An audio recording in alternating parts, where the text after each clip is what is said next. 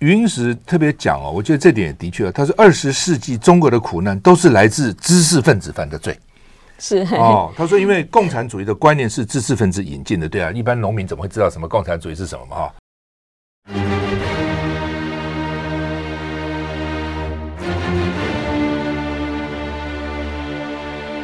赵少康时间，吃喝玩乐骂，和我一起快意人生。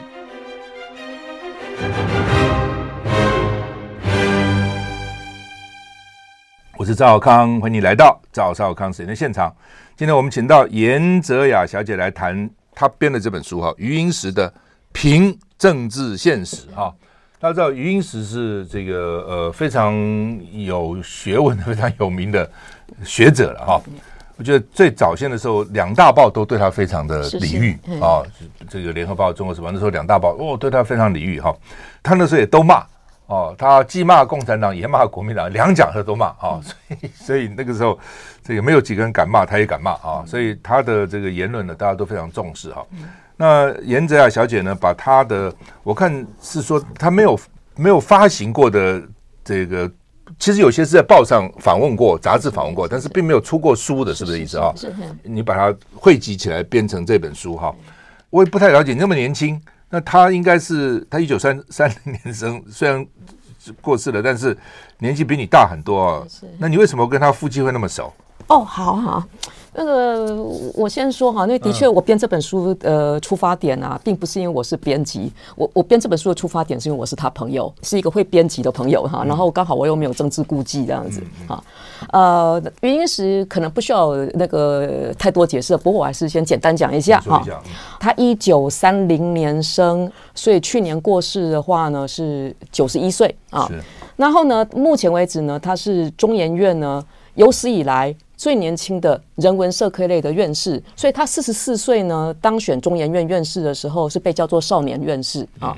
事实上呢，他在美国呢，在这个哈佛大学、耶鲁大学啊，也都是爬升很快。例如说，他去耶鲁，事实上也是三十七岁，他就是已经终身职教授了啊。然后也是四十六岁就已经是耶鲁的讲座教授了。然后呢，他是大家都会讲说呢，他是呃唯一在耶鲁跟普林哈佛、耶鲁、普林斯顿三大名校都任教过的这个中。国学者哈，那事实上普林斯顿当年要要要请他去之前呢，事实上普林斯顿是跟斯坦福两家大学争一起竞争的。那后，后来是普林斯顿，因为他们的图书馆刚好有语音时要用的那个文库，所以他才是去普林斯顿。那后来当然大家更熟悉他的是，他在晚年的话又得到了两大奖，一个美国的克鲁格奖跟那个这个台湾中研院的颁颁的唐奖，所以他的那个学士哈是有很多很多的那个肯定的哈。然后呢，我编这本书呢的原因哈是哈。事实上，我从前认识他的时候，我就发现哈，他对于自己的非学术性文章的出版，他不是很关心，而且甚至呢，他自己的文章。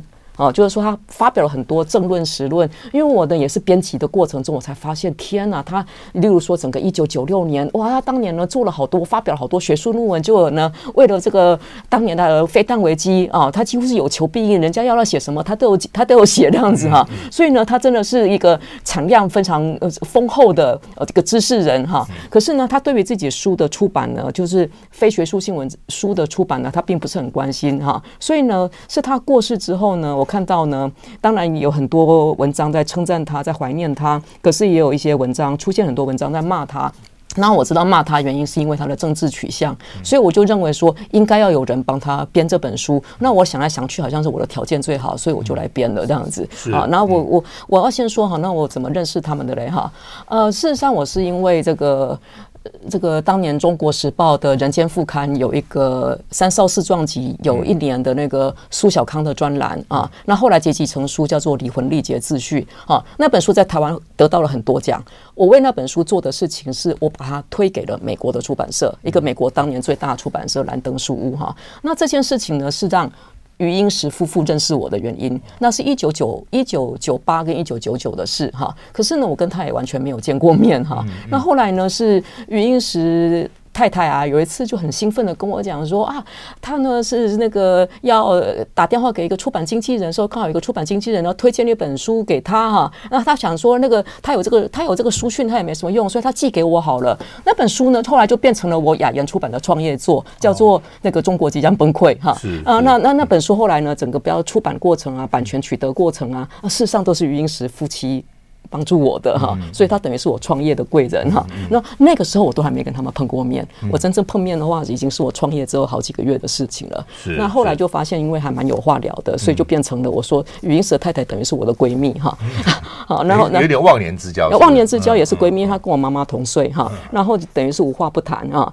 然后呢，因为呢去美国见他的话呢，然后。余夫人也会说要跟余英时谈一谈这样子，那我就很紧张的，一定去之前都要先读一下余英时的书。所以呢，对我来说呢，这也是大大的增加我的视野，因为我本科不是学历史的啊。如果不是说因为要要要跟他们结交的话，我真的不会读那么多余英时的书这样子哈。那对我来说的话，真的帮助很大啊。所以呢，我也这也是为什么我我我在编这本书的时候，我已经有一些概念，知道说他写过哪些东西这样子。我以前看的东西就是他在报上发表的啊，或者是就这样看过哈。那我知道他一生反共啊，那特别六四以后他就发誓不不去大陆了啊。他之前有去过哈，之前曾经带带领一个他也是历历史的一个考学术团考察团去了一个月嘛哈，去了很多这个包括敦煌啊很多这些地方哈。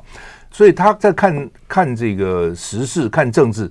他常常从历史的角度切入，因为他是历史学家嘛，是嘿，哦，所以是蛮有趣的啊。譬如说，他说毛泽东搞红卫兵就像明太祖一样，啊，是是，明太祖就搞过这东西哈。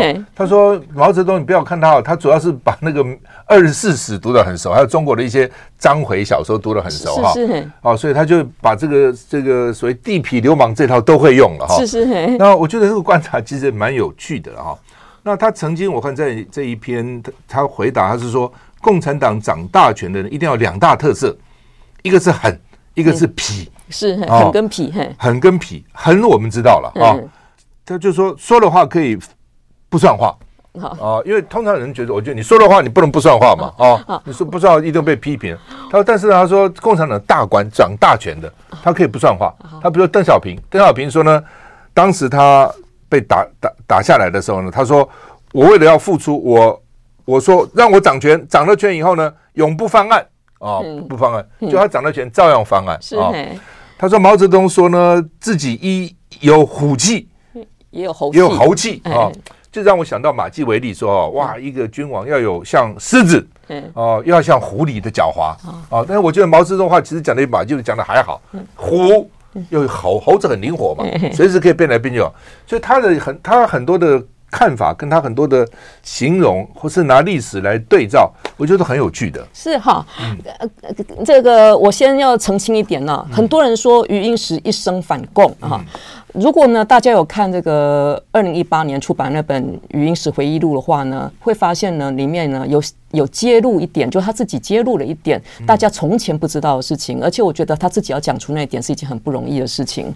就是呢，他其实在年轻的时候，二十岁呃十九岁左右，有参加过共青团。OK，哎，有参加过共青，意思就是说语音时并不是一开始就反共，他事实上他有承认说呢，在他的中学时代，他有读胡适的文章，而且他的那个。时候最喜欢读的杂志是《观察》杂志，就是是中国的自由派的杂志哈。可是呢，共产党来了，他也并没有觉得说共产党来了有什么不好，因为他的爸爸呢带着他的继母跟他的弟弟要逃亡的时候，他们是没有想要跟着走的哈。而且他后来会到香港去呢，纯粹是一一来是运气，因为刚好他要回北京的时候，那个火车刚好抛锚了，而且二来呢，他是为了想要照顾他爸爸，跟他的政治取向一点关系都没有啊。那还有呢，他的回忆录还有一个特色。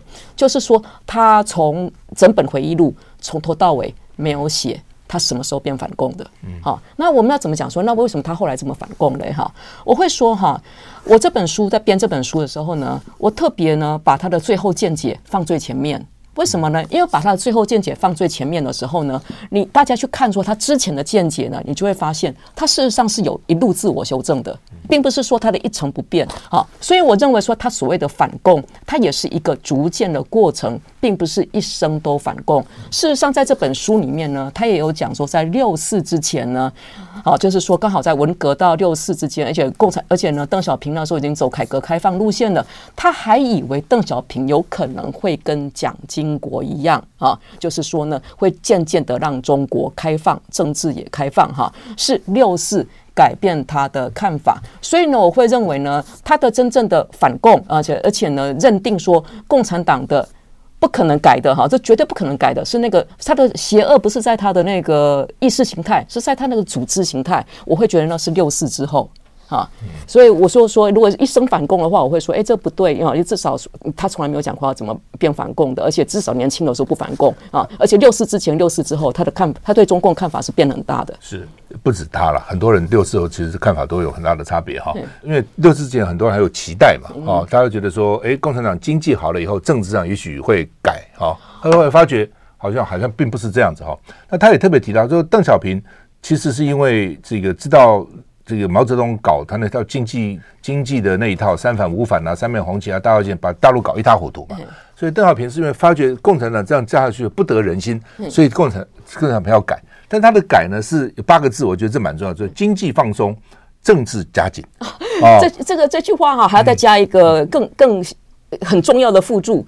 经济放松是为了政治加紧服务，嗯，哎，所以呢，只要是经济放松之后有违有有违反了政治加紧的这个目的的话呢，经济也会改的。这个对于我们看的这三年来的这个共同富裕啊，就是说突然什么蚂蚁金服要上市呢，突然喊卡，就所谓的踩死蚂蚁，这个语音是这八个字啊，对我们来说这个解释性太大了。就是说，为什么他能够那么透彻的了解了？哦，我在看他看共产党，看大陆，看香港啊，甚至看两岸。我觉得他的看法是非常的透彻，为什么他能做到这样？我们休息一下再回来。I like 103, I like radio。我是赵少康，欢迎回到赵少康时间的现场。我们现在访问的是严哲雅小姐，谈她的新书编的《余英时的评政治现实》哈。这本书我是很认真在看啊，看了两两天两夜把它看完了啊，真的是很我我觉得余英时他的见解是非常独到了啊。他在谈台湾的统独，他这样讲啊，他说：“你台湾如果是统一，就是投降了嘛，独立就要有有可能有祸嘛啊，而且台湾跟大陆的正常关系要在大陆也开始民主化以后才能建立哈。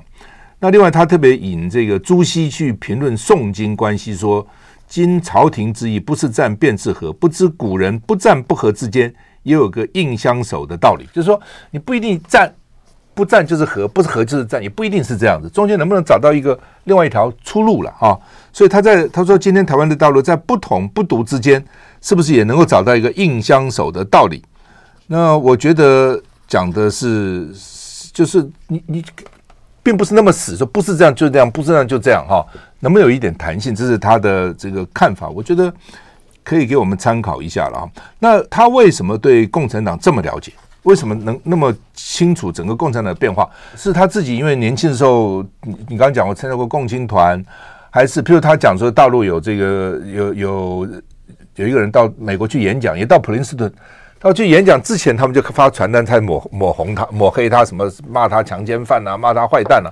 然后演讲的时候就十几个学生，我也很惊讶，哎，能够到普林斯顿留学的应该都是很很棒的，对不对？十几个人就坐在那个会场，就不断的起来攻击啊，等等哈，哦，然后呢，最后提问的时候，这些人把提问的时间都占据了啊。他说，他在大陆一九四八年的时候也是这样，大学里面啊，因为受到公共地下党部的影响，只要亲国民党的这个教授了，或是不是共产党教授去演讲的，也是那些学生就十几人发动啊骂，所以看起来他对共产党的做法是很很清楚、很了解的。好，我认为哈，如果说要我。看说呢，为什么余英时非常这个了解共产党一点哈？我认为他最了解的，要对付共产党啊，你一定要记得一一件事情，绝对不要让中共站上道德的制高点。好，那当然余英时又更厉害一点是，面对中共，他是有办法站上知识的制高点的哈。因为共产党我们都知道，他取得权力呢，或巩固他的权力呢，靠的一个是枪杆子，就暴力嘛；还有一个是笔杆子。那笔杆子是什么意思嘞？笔杆子意思是就是说呢，他他很重视搞理论的人哈，因为搞理论。道德要让他站在道德的那一面，还有历史真理的那一面。这是余英时呢一辈子在讲他的为什么研究历史的时候呢，他有一个很重要的动力，是他要推翻那个。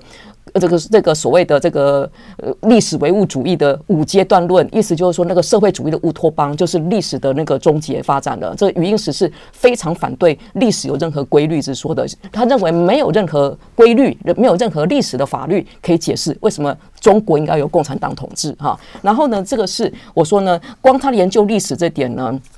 就是要要站在那个中共的这，不要让中共站上知识的制高点，就是要把中共从道德的制高点跟知识的制高点拉下来。因为这什么意思嘞？意思就是说，因为我们都知道，中共呢，今天呢，可以对我们台湾文攻武吓，它最大武器并不是它的航空母舰啊、战斗机那些，它最大武器一直一直是十四亿人口的民心啊，把它拉下这个。道德制高点啊，意思就是说呢，让他的十四亿人口的民心，他们的民心呢，本来应该是他的最大的权力的后盾。我们呢，如果有办法把他拉下道德制高点的话呢，只有办法把他的这个权力最重要的后盾变成他的。抱在怀里面的一个不定时炸弹的哈，然后我觉得这是语音时告诉我们的这个最重要一点啊。那刚刚呢，这个赵先生讲的那个那个朱熹那个印象手的道理啊，那篇文章是一个长达两万字，一九九六年发表在这个《中国时报》一篇文章。当年呢，《中国时报》这篇文章连载了九天哈。这篇文章虽然有两万字，可是呢，大家会觉得它精彩不得了哈，因为呢，它的它的文章其实好几段，所以我一定要一段一段讲。他的文章呢，事实上呢，是从韩战之前开始讲的。为什么呢？在讲台台海危机的时候，一定要从韩战之前开始讲？他是要告诉我们台湾人，因为这篇文章呢是针对我们台湾人写的。他是要告诉我们呢，美台关系事实上是美中关系的延伸啊，而且呢，美国在美中关系里面呢，事实上是。被动的角色，主动的角色是在中共那边啊。然后呢，美中关系事实上又是中国内政的延伸。可是这个中国内政呢，并不是为了中国人民的安和乐利，是为了中共的。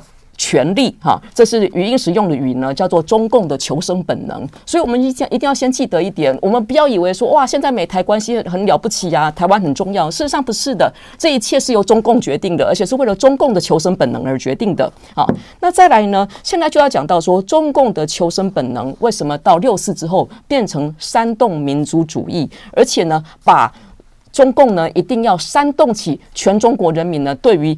统一台湾的高度期待哈，所以呢，他这这个就要解释说中共的民族主义的特色哈啊，那他这个解释说呢，是中共的民族主义呢，是后来越来越像纳粹化，它是攻击性的，因为它变成了它最重要的一个意识形态。那下一段呢，他是要讲解对台湾最重要的是所谓的反台湾意识那一代，所以就骗到了在台湾现在还是很有意义的。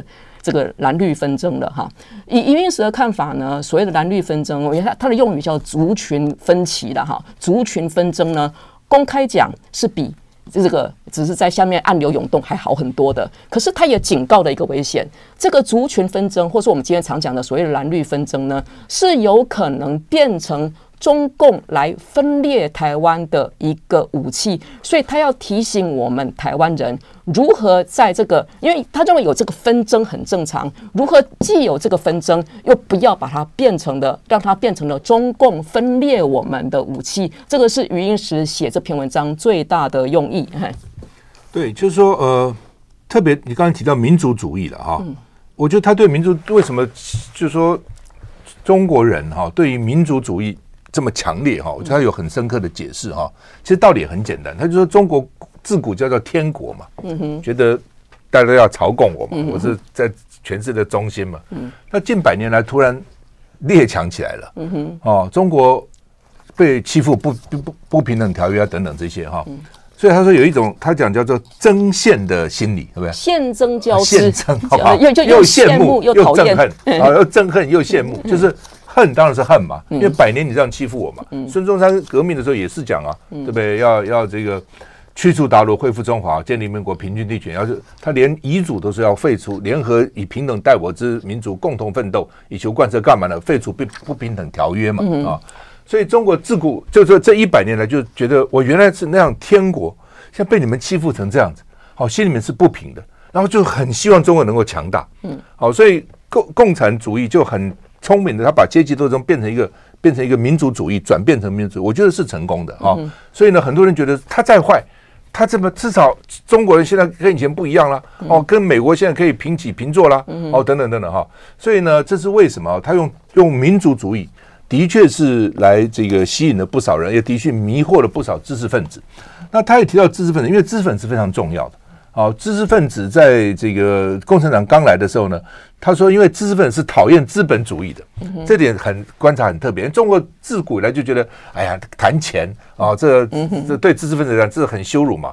那刚好这个就共产主义就趁虚而入，共产主义讲的多好，那个理想多好啊，对不对？各尽所能，各取所需，哇，这个太好了。资本主义算什么东西？所以就当时就吸引了蛮多的知识分子。当时共产党起来就靠知识分子，可是这些知识分子后来都被打成反右了，也下场蛮惨的。我们休息再回来。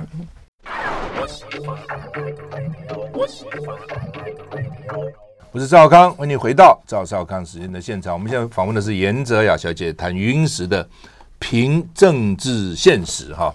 那刚才也讲过了哈，她也谈到民族主义，谈得很深刻在里面哈。另外也讲说，为什么知识分子在开始的时候都帮共产党啊？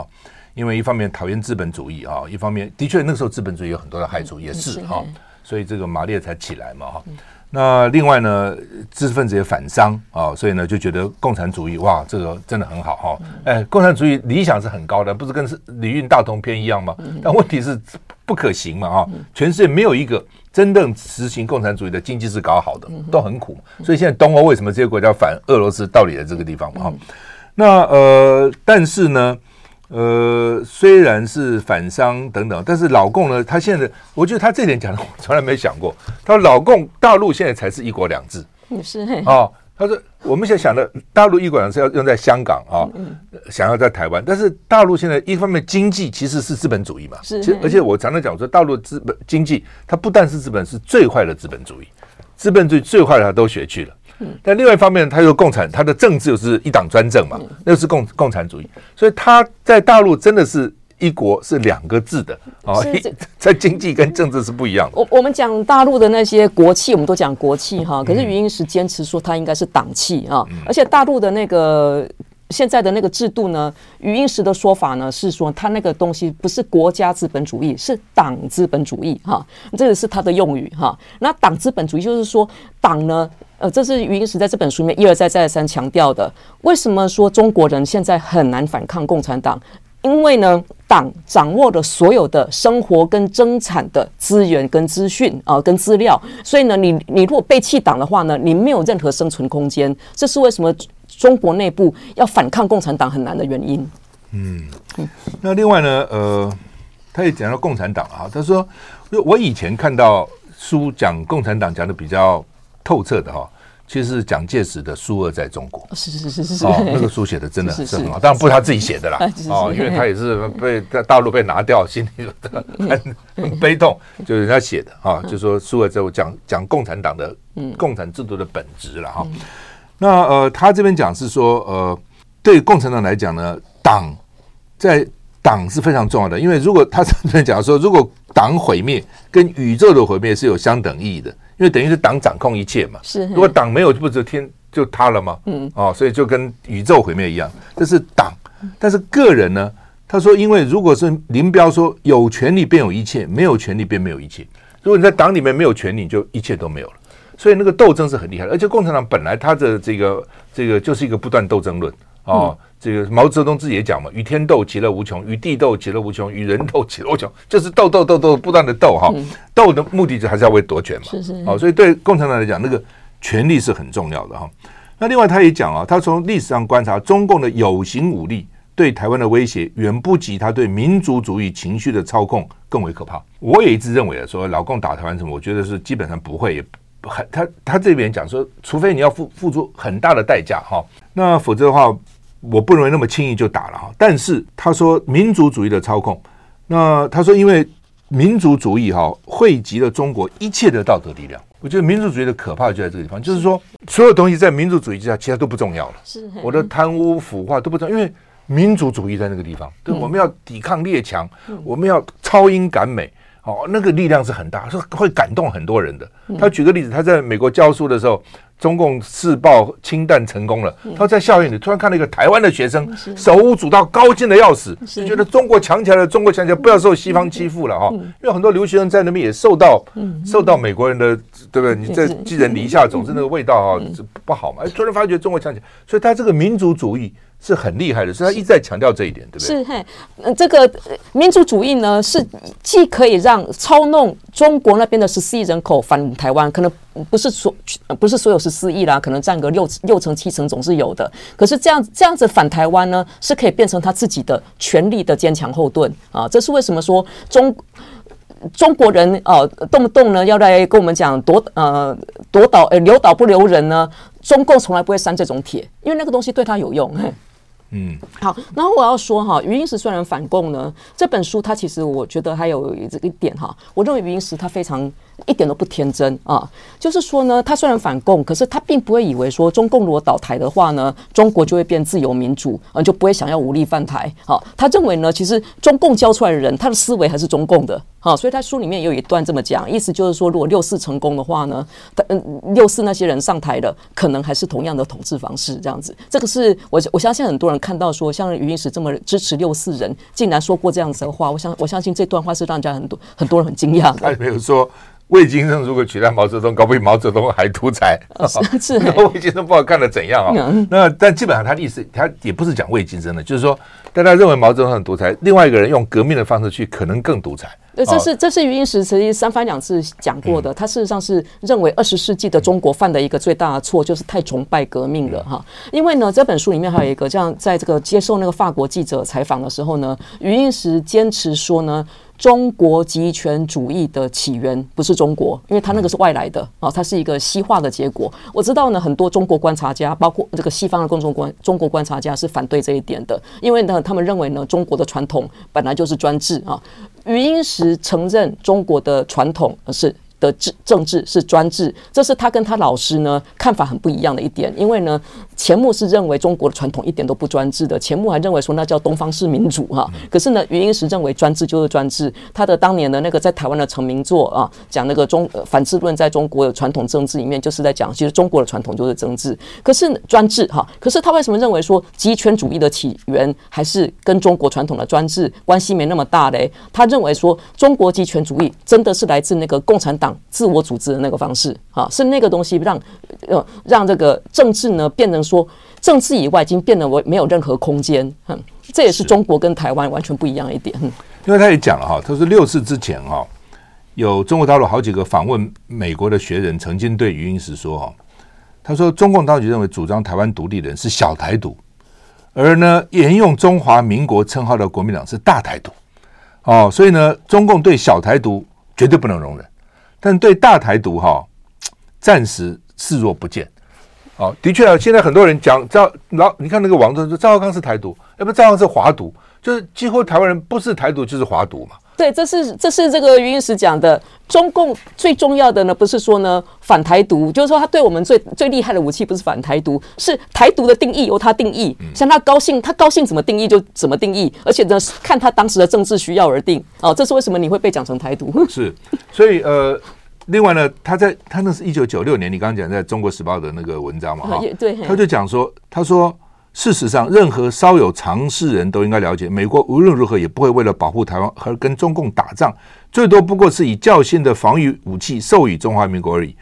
他的确就是到现在为止还是这样，但是他那么早以前二十几年，他已经看出来就是这样子嘛。哦，对，我相信。所以他对了解大陆，最近有俄有俄俄罗斯跟乌乌克兰的战争，我想这句话应该比较不会有争议的。要不然我相信很多人看到这句话是很反感的。嗯，但是 就是他，我觉得他看得很远了啊。而且他因为他在美国住很久，他也了解美国，是，他也了解大陆啊，他他都了解，他能够讲出事实上就是这样子嘛哈。那另外他也讲说哈。就我也常常在想哦，我记得问过我父亲，我说到底你们搞跟日本打了八年都没有打丢打掉嘛？嗯你怎么跟？因为我父亲是军人嘛哈，好，他因为抗日战争去读军校，我说怎么跟共产党四年就把他丢了呢？嗯，哦。哎，他说其实也没打了，他打什么东西啊？根本日本是因为你要易主嘛，中国呢没没也没什么打。他这边就讲嘛，他说战后哈中国人的普遍心理是要求和平与民主，嗯，中共便把自己扮成世界上最爱和平跟民主的集团，嗯，但是最先上钩的群众就是当时的民主人士跟青年学生，是这一批群众在一九五七年差不多个个都打成了右派，是哦，我那天还听我岳母讲。他说那时候他他中在念中学啊，他也跟着大学生去反饥饿。他去反什么饥饿呢？我们每天饭吃的好好的，但是呢，能够上街就跟着上街是反饥饿。我说我说现在你也有份，你也是把把国民党搞掉搞掉的。对，那那段有讲说是因为中共的对手是事实上就国民党了。那个时候实在是太贪污太腐败这样子，所以这共产党才可以这个暴起可以那么迅速这样子。是我父亲也讲说我们打什么仗呢？当你上面在贪污时候，我们打什么仗呢？是哦，就是说，就是连军队他打日本是不一样的，对不对？因为你是异族来欺负，那你这个东西，你你上面那边贪污啊等等，那我干嘛呢？哦，所以。这是一九四九的历史，可是这个也这个余英时在书里面呢也有讲说，有讲呢，现在中共的贪污状况比一九四七跟一九四八那个时候的国民党还严重好好几百倍，所以呢，意思就是说呢，他也是要我们相信说，不要以为共产党有他现在看起来的那么稳定这样子。因为他特别谈到台湾了，好不？他说呢。他就在台湾，他最多只住过一个月，是不是？在忠孝东路。嗯，他有常回台湾吗？呃，他是每两年来开中研院院士会议时会会来啊，要不然是院士会议。后来是他好像最后一次来回来开二院士会议是二零零八，后来就没有再来开了。再来再回来的话，只是来领堂奖，二零一四年那一次而已。嗯，因为他特别想，他说族群分歧是今天台湾最严重的社会问题哈。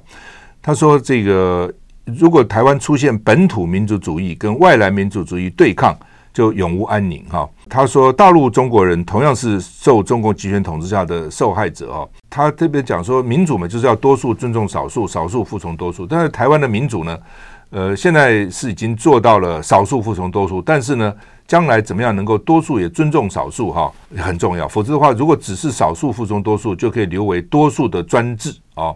宽容了啊，因为胡我记得胡适也讲过，容忍比自由还更可贵哈。他说台湾也要注意了，内部也要宽容，有容忍不同的意见。虽然我不同意你的意见，但至少我会尊重你的意见啊，等等哈。我觉得也是他对台湾的一个看法啊。这个在后来他还讲了好几次，希望我们的民主不是科学民主，还有人文民主。人文民主就是要尊重别人的感情，尊重别人的尊严的民主，这样子。我们休息一下再回来。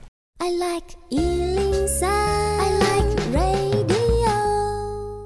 好，那余英时特别讲哦，我觉得这点也的确，他说二十世纪中国的苦难都是来自知识分子犯的罪，是哦。他说，因为共产主义的观念是知识分子引进的，对啊，一般农民怎么会知道什么共产主义是什么嘛？哈，知识分子引进来的。那列宁也是知识分子哦，他把法国的许多激进理念加上马克思主义，就自以为发现真理、展现历史的规律哦，组织起来造反。那共产党开始也是李大钊啦、瞿秋白啦，什么也都是知识分子，高级知识分子。可是后来还是不行，都被斗垮了嘛。哦，只有那种有流氓性格的哦，他他他举例 像朱元璋啊什么哦这类的哦，刘邦啊才能够成功嘛哈。那所以他认为说呢，既然呢二十世纪中国是就所以所以这么苦难，都是因为知识分子引进共产主义，然后而且知识分子因为理想性很高嘛，所以也很容易，我是觉得就被。被一些新的一些思潮吸引去哈，所以在早早先的时候，他说开始的时候，为什么共产主义在中国能够流行？在知识界，知识界很重要的，就是因为知识分子跟自由主义者结合在一起哦，所以呢，后来就反正就就就就就开始在大学里面啊，其实真的是从大学开始的。一方面，他们等于是一方面是知识界，一方面农民、工人哦、学生啊这样，所以他认为说，知识分子应该。承承担这样的等于是罪过，二十一世纪应该努力来赎罪了哈。对，就是说呢，他把二十世纪的定义成了是中国知识分子犯罪的世纪哈。嗯他关于二十世纪呢的的中国哈的知识分子啊，他其实写过很多文章，可是最重的话是在这篇文章里面，就是我呃我放在当做结语的这篇《待从头收拾旧山呃旧山河》。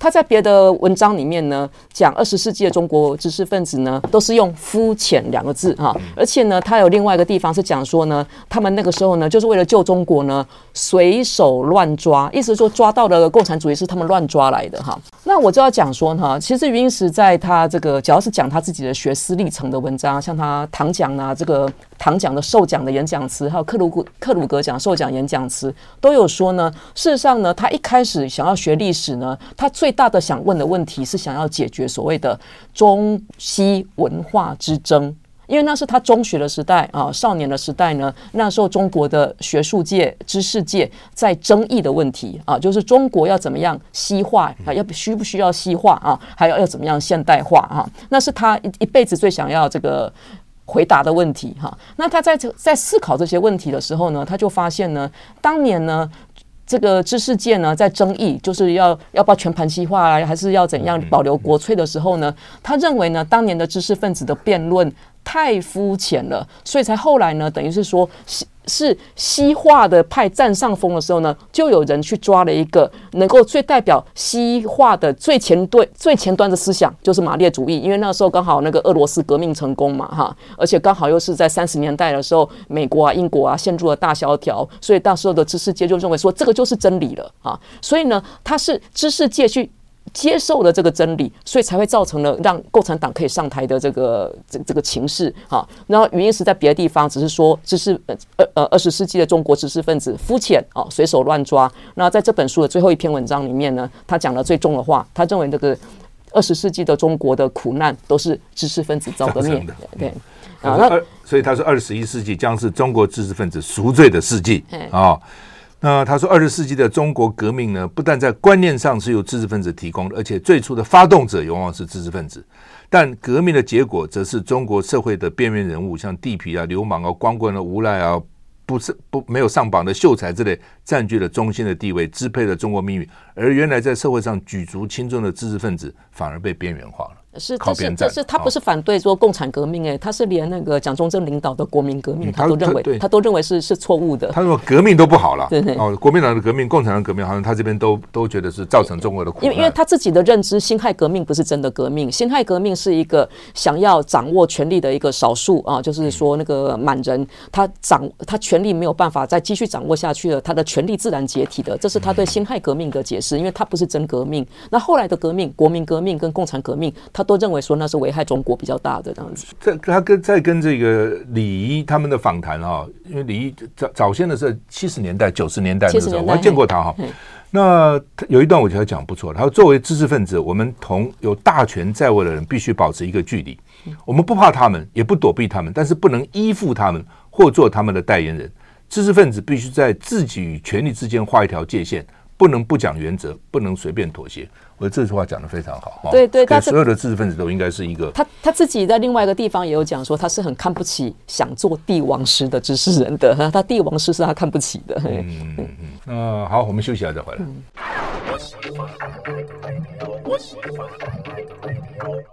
我是赵少康，欢迎你回到赵少康时间的现场。我们现在访问是严哲雅小姐，谈她编编的《余英时评政治现实》哈。她因为她在香港念大学嘛，哈，在她跟香港的这个也比较多的了解，她看香港看得非常透彻。事实上，她在那么多年以前就已经看到今天香港就是这个样子。哦，你你怎么来看她讲香港？说她为什么能够这么了解？讲香港这一段哈，我特别把它这个从八十年代以来呢，所有的只要是跟香港主权移交的所有的文章，我全部都收进来了。因为我觉得香港现在在发生的事情还是现在进行式啊。